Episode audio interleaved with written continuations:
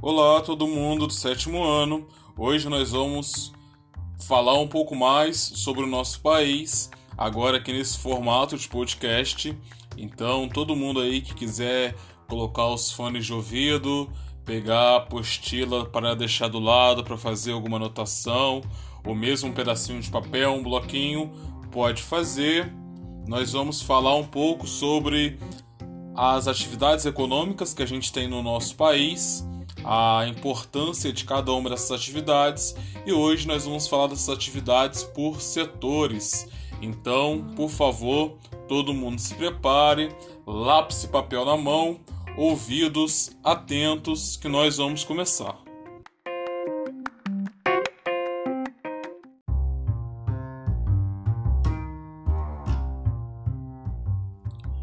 Pessoal, para a gente falar de economia brasileira, a gente tem que lembrar um pouco dos setores da economia que nós já estudamos anteriormente, lá no sexto ano. A economia, de um modo geral, pode ser dividida em três setores principais. O primeiro setor da economia, ou setor primário, que é onde vai reunir aí as atividades ligadas à natureza, as atividades que são realizadas na zona rural, que são realizadas no campo. Então aí a gente vai ter agricultura, pecuária, extrativismo, piscicultura, tudo que é voltado à terra, à lida no campo. Já o segundo setor da economia é o setor da indústria, é o que vai pegar a matéria-prima, que normalmente, na maioria das vezes, vai vir do campo do primeiro setor e vai transformar essa matéria-prima em produto final então, quando uma indústria, por exemplo, pega o, o ferro e transforma aquele ferro numa mesa, ou transforma aquele ferro numa estante, ou mesmo numa máquina de hospital, quem faz isso é a indústria. Quem faz isso é o segundo setor da economia. Se também pega lá uma ripa de madeira, transforma aquela ripa de madeira num móvel, quem faz isso é a indústria. Então a indústria trabalha com a transformação, tá certo? Vai transformar a matéria-prima em produto final. Já o terceiro setor da economia é onde nós vamos encontrar o comércio e a prestação de serviços. É como se fosse a etapa final da coisa. É quando a gente consegue comprar o produto. Isso tudo eu estou falando de maneira bem resumida, só para a gente introduzir o nosso assunto de hoje. Três setores, então. Primeiro setor, atividades ligadas à terra, principalmente agricultura e pecuária. Segundo setor, indústria, transforma matéria-prima em produto final. Terceiro setor, comércio e prestação de serviços. É quem vai vender o produto final ou então vai prestar algum tipo de serviço. Tipo eu aqui que estou dando aula, estou prestando um serviço. Ou então o cara que é pedreiro, o cara que é pintor, o psicólogo, todos esses são prestadores de serviço, ok? Sigamos então, vou começar falando um pouco sobre a agricultura no Brasil. O Brasil ele é um dos países que mais produzem no mundo. Então a produtividade do Brasil é uma produtividade muito alta. Nós temos regiões inteiras com plantação. Existe fazenda no Brasil que é muito maior do que a área de Volta Redonda, por exemplo. E grande parte daquilo que nós produzimos vai para fora. É um produto de exportação, tá certo?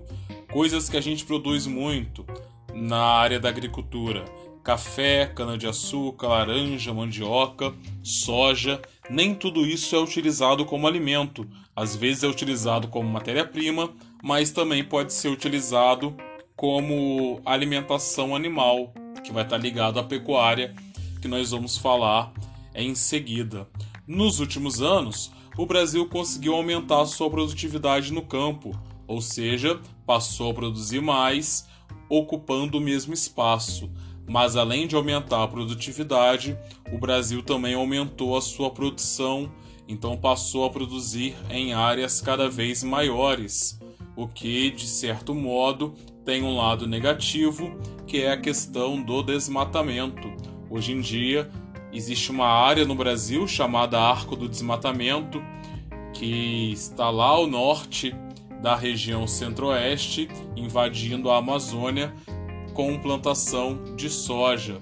Então tudo tem um lado positivo e um lado negativo. Ao mesmo tempo que a gente consegue arrecadar dinheiro, vender essa soja em dólares e movimentar a economia brasileira, a gente também acaba aí tendo prejuízos ambientais. Uma característica importante da agricultura do Brasil é que é uma agricultura de monocultura, ou seja, se planta um gênero agrícola só nas grandes fazendas. Então, um cara que tem uma fazenda de soja, ele vai plantar só soja numa área muito grande. O cara que vai ter café, ele vai produzir somente café numa área também muito grande. Mais para frente, nós vamos ver que isso também pode trazer prejuízos ao meio ambiente. O que é importante a gente fixar agora é que o Brasil tem uma agricultura forte e que nós somos aí grandes produtores. Nós somos o maior produtor mundial de café, nós somos o maior produtor mundial de cana-de-açúcar e o maior produtor mundial de laranja também. Somos o segundo maior produtor do mundo de soja e o terceiro de mandioca. Então o Brasil ocupa uma posição privilegiada na questão da agricultura.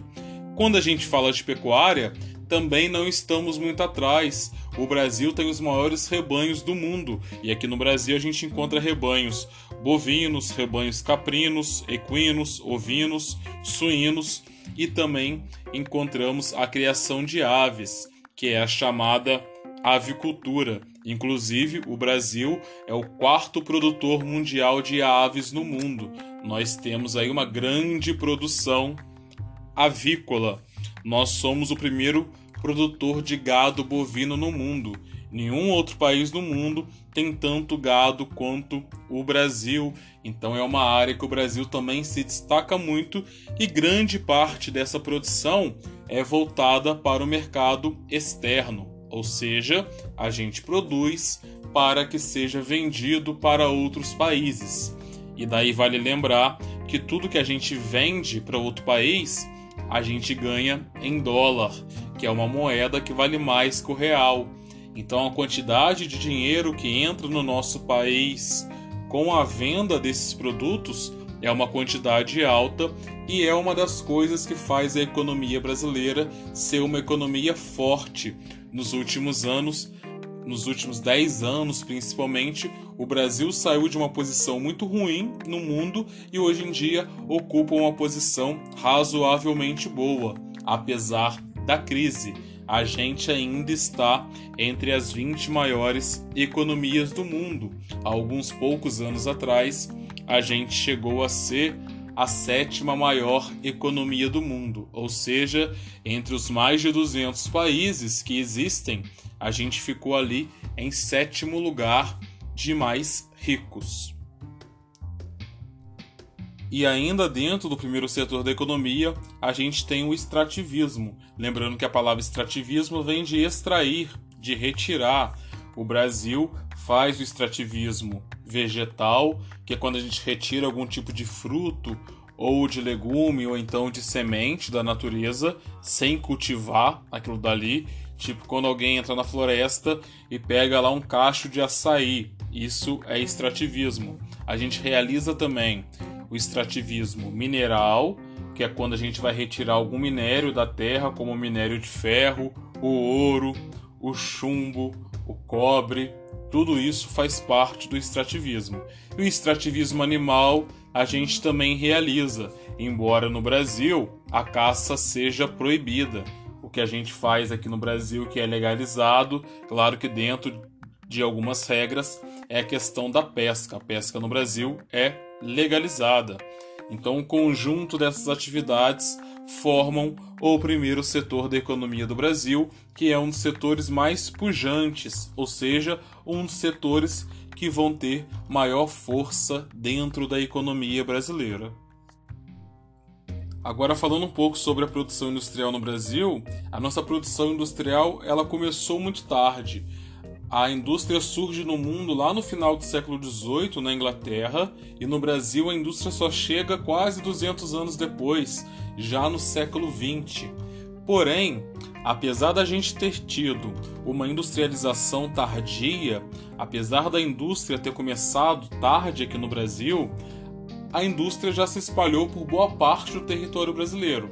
A questão é a seguinte: a indústria que nós temos no Brasil não é uma indústria que vai produzir tecnologia de ponta, tipo computadores supermodernos, ou então carros de luxo, ou então equipamentos médicos caríssimos. A indústria que a gente tem no Brasil, em sua maior parte, é a indústria de bens de produção e a indústria de bens de consumo duráveis, tipo carro popular, geladeira, fogão, microondas tá certo? São as indústrias que a gente mais tem.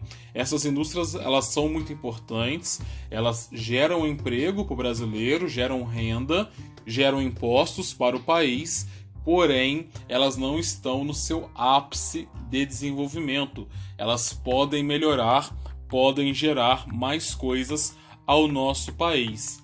Se a gente for olhar para o mapa do Brasil, a gente percebe que a indústria brasileira ela está muito mal distribuída a industrialização no Brasil ela se concentrou muito mais nas regiões sul e sudeste, que juntas formam aquilo que a gente chama de região centro-sul, que é justamente a região onde nós estamos localizados. O eixo entre Rio e São Paulo é o eixo de maior desenvolvimento do Brasil. É onde vai ter mais indústria, vai ter mais comércio também como consequência, e é onde vai passar onde vai ter um maior fluxo de dinheiro no Brasil. A gente encontra indústria em outras áreas do Brasil também, porém de maneira muito mais discreta, em números muito menores, como na região norte, a gente tem apenas um polo industrial grande, que é a Zona Franca de Manaus. Na região Nordeste, a gente tem indústria em algumas capitais, mas elas se localizam mais no litoral, na faixa litorânea. O interior do Nordeste quase não tem indústria também. E daí por diante, a maior parte da indústria brasileira fica mesmo na região chamada de região centro-sul. Então é uma indústria mal distribuída, embora seja, volto a falar, muito importante para o nosso país, muito importante para o nosso desenvolvimento econômico, principalmente por gerar emprego e renda ao trabalhador. Esse emprego e renda que a indústria gera é muitíssimo importante para o terceiro setor, que é o setor que eu vou começar a falar agora e vou explicar o porquê que isso é tão importante. Bom, como eu estava falando no início do nosso podcast, o comércio e a prestação de serviços no Brasil cresceu nos últimos anos e só cresceu graças às pessoas estarem empregadas. Então, se a indústria gera emprego, as pessoas ganham salário, ganhando salário, elas podem gastar. Então, o comércio no Brasil cresceu demais. Hoje em dia, a cada 100 brasileiros que nós temos, 70 deles trabalham no comércio ou então na prestação de serviços. Então, a maior parte da população brasileira está empregada no setor terciário, setor esse que cresce cada vez mais, se desenvolve cada vez mais e só conseguiu crescer e se desenvolver graças ao emprego e renda gerado pelos setores primário e secundário, tá certo? E como eu ia falando, o setor terciário ele envolve várias atividades. A pessoa que trabalha na padaria do bairro está no setor terciário, a pessoa que vende churrasquinho na esquina está no setor terciário, o professor, o psicólogo, o dentista, toda essa galera que presta serviços ou então está no comércio está no setor terciário. O turismo também faz parte do setor terciário e é de extrema importância para a economia brasileira, apesar de ainda ser um setor que precisa de mais desenvolvimento. É um setor do Brasil que ele é pouco explorado ainda. Se a gente conseguir explorar esse setor de maneira mais proveitosa, com certeza o Brasil se torna uma nação um pouco mais rica, a gente consegue gerar um pouco mais de renda. Contudo, mesmo tendo esses detalhes, o setor terciário é um dos mais importantes da economia brasileira. Como eu falei, ele é o que mais emprega, tá certo? 71 pessoas a cada 100 no Brasil trabalham no terciário, 28% trabalham no secundário e apenas 1% trabalha no setor primário. Até porque a gente sabe, já estudamos no ano passado, que o setor primário ele passou por um processo de mecanização. A mão de obra humana foi trocada por uma mão de obra mecanizada. Se utiliza agora máquinas, tratores, colheitadeiras, semeadeiras e daí por diante, que fazem o trabalho humano. Então muita gente saiu lá do campo, saiu da roça e foi procurar emprego nas cidades.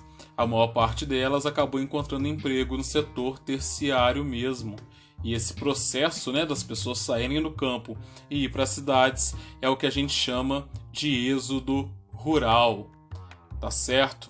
Galera, por hoje é isso. Nós vamos depois, mais para frente, entender melhor cada um desses setores da economia brasileira. O que precisamos hoje é compreender de modo geral como o Brasil está estruturado e quais são as bases da nossa economia em cada um desses setores. Vamos fazer algumas atividades para aprofundar esses temas. Qualquer dúvida, vamos aproveitar o nosso momento online para tirar, tá certo? E as atividades prontas eu espero em meu e-mail. Até a próxima semana. Abraço para todos.